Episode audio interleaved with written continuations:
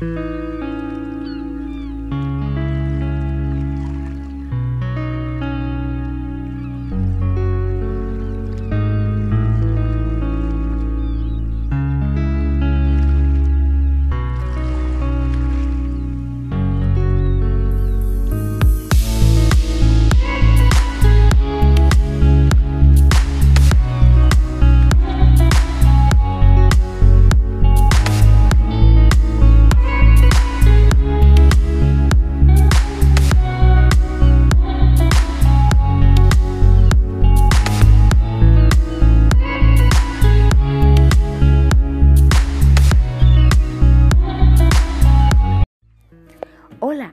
audiencia seguidora de Salón de Clase. Retornamos nuevamente para cerrar este año 2021 con unas sesiones de clase que esperamos sean de todo el agrado. Les cuento que tendremos únicamente una franja de martes académico en el mes y una de viernes de lecturas. Entonces, para que estén muy pendientes de nuestros espacios sonoros. En Colombia, durante el mes de septiembre, se celebra el mes del patrimonio cultural. Generalmente se realiza el segundo domingo del respectivo mes. Por ello, iniciamos esta nueva temporada con nuestra franja Martes Académico contándoles brevemente qué implica el patrimonio, su importancia y las características para que un bien o lugar sea declarado como tal y eso solo lo podemos hacer a través de un profesional especializado en el tema. Por ello, invitamos al profesor José Luis Ocarraz a que nos explicara sobre ello. El profesor José Luis es arqueólogo de la Universidad Nacional de Colombia, con estudios de posgrado en ciencias biológicas en esa misma universidad y en ciencias de la educación de la Universidad Externado de Colombia en donde ejerce actualmente como docente e investigador en el programa de arqueología. Así que entonces, bienvenidos nuevamente al salón de clase.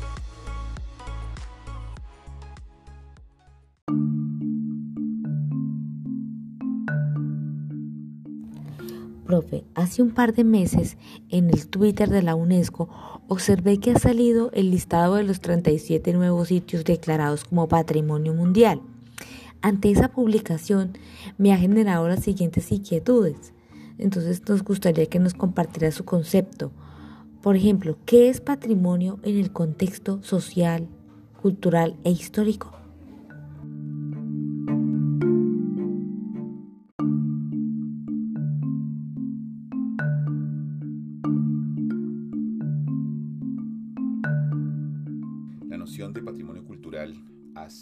Referencia a aquellas expresiones materiales e inmateriales de las cuales los grupos humanos, comunidades, sociedades enteras reconocen su paso por el tiempo y tiene un valor muy importante en términos históricos y socioculturales, dado que estas manifestaciones reflejan la memoria de esas eh, poblaciones. Los seres humanos tenemos la capacidad de recordar, tenemos la capacidad de hacer de esas eh, cuestiones que recordamos, eh, magnificarlas y que sean referentes e hitos muy importantes para el presente y para el futuro.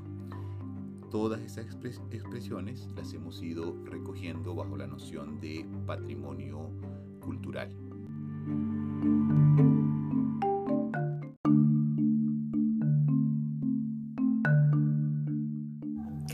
¿Qué características o requisitos debe tener un objeto, un lugar o un evento para declararse como patrimonio?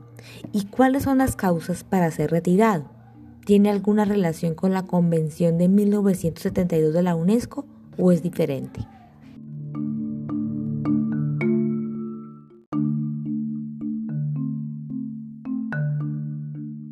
En materia de patrimonio cultural, digamos, hay dos formas de eh, que una manifestación sea reconocida. Una forma es el reconocimiento que se da a partir de la valoración que hacen los expertos y que eh, finalmente sanciona o ratifica el Estado en nombre de la sociedad.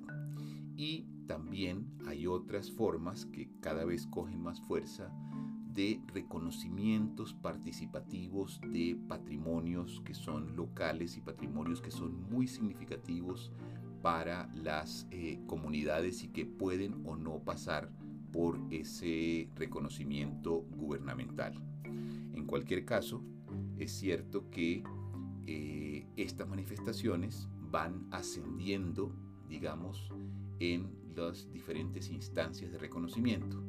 Puede reconocerse a nivel comunitario, posteriormente hacer un reconocimiento a nivel municipal, a nivel departamental, a nivel nacional y finalmente cuando es reconocido a nivel nacional por sus excepcionales eh, valores históricos, culturales, ambientales, puede incluso pasar a ser candidatizado por el país para ser reconocido en la lista de Patrimonio Mundial de UNESCO, que, como bien mencionas, es parte de la Convención de 1972 de UNESCO.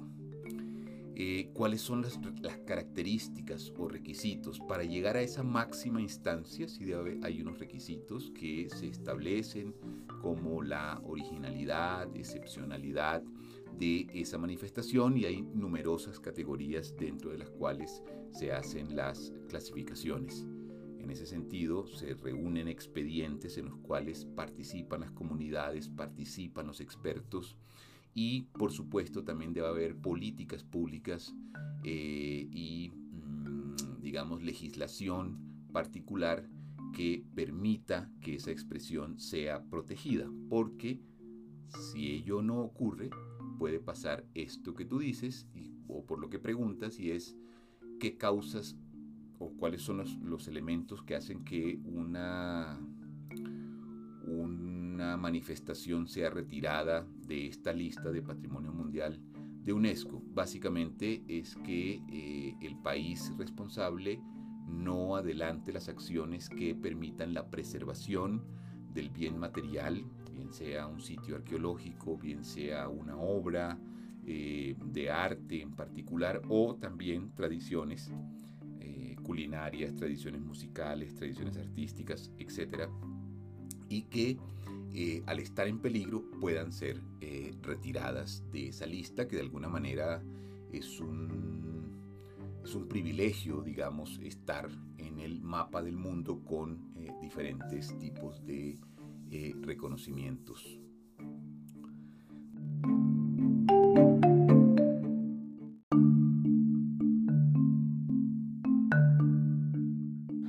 En Colombia, ¿cuál es la institución encargada de administrar los bienes o lugares declarados como patrimonio? ¿Existe algún inventario de estos bienes o un repositorio documental que pueda orientarnos sobre ello?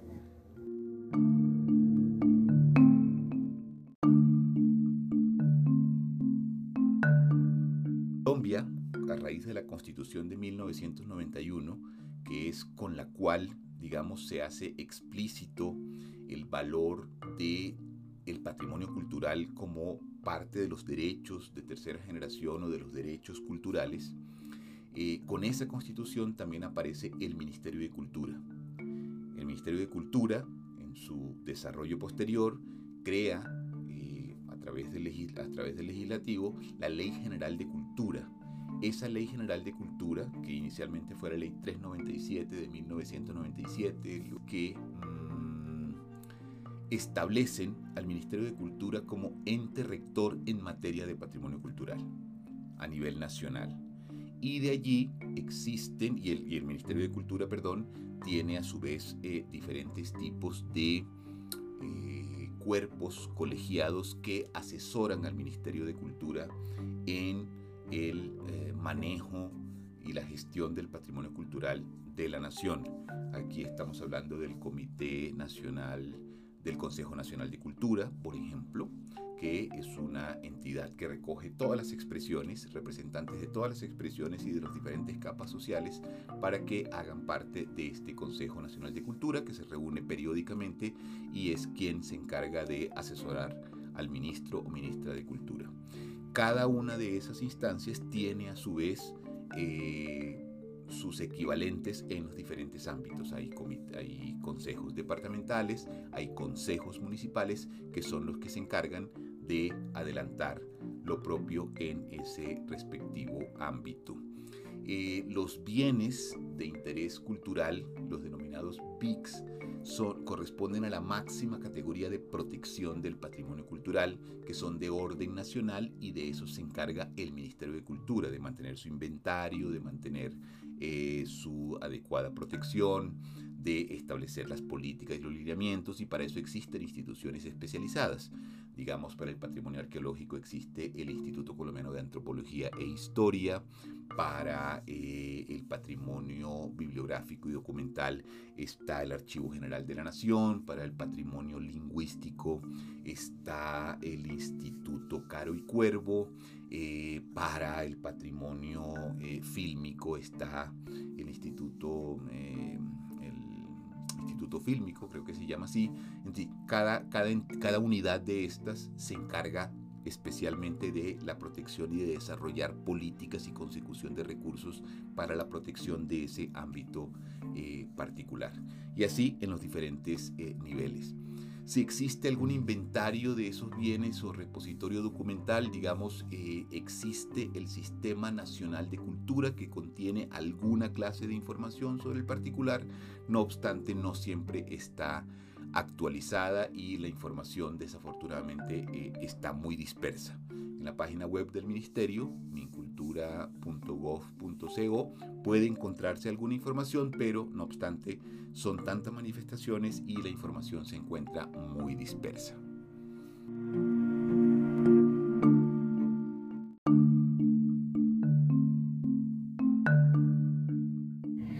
Profe, sé que dirige el podcast llamado Patrimoniadores. He tenido la oportunidad de escuchar los episodios. Valoro mucho este trabajo.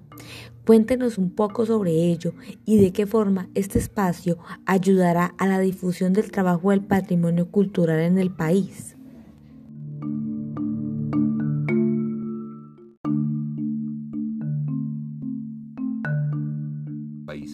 Patrimoniadores es una iniciativa eh, personal que aparece este año la Universidad de Externado de Colombia, donde tenemos una facultad de estudios del patrimonio cultural que tiene programas de formación en pregrado y posgrado en áreas relacionadas con este campo.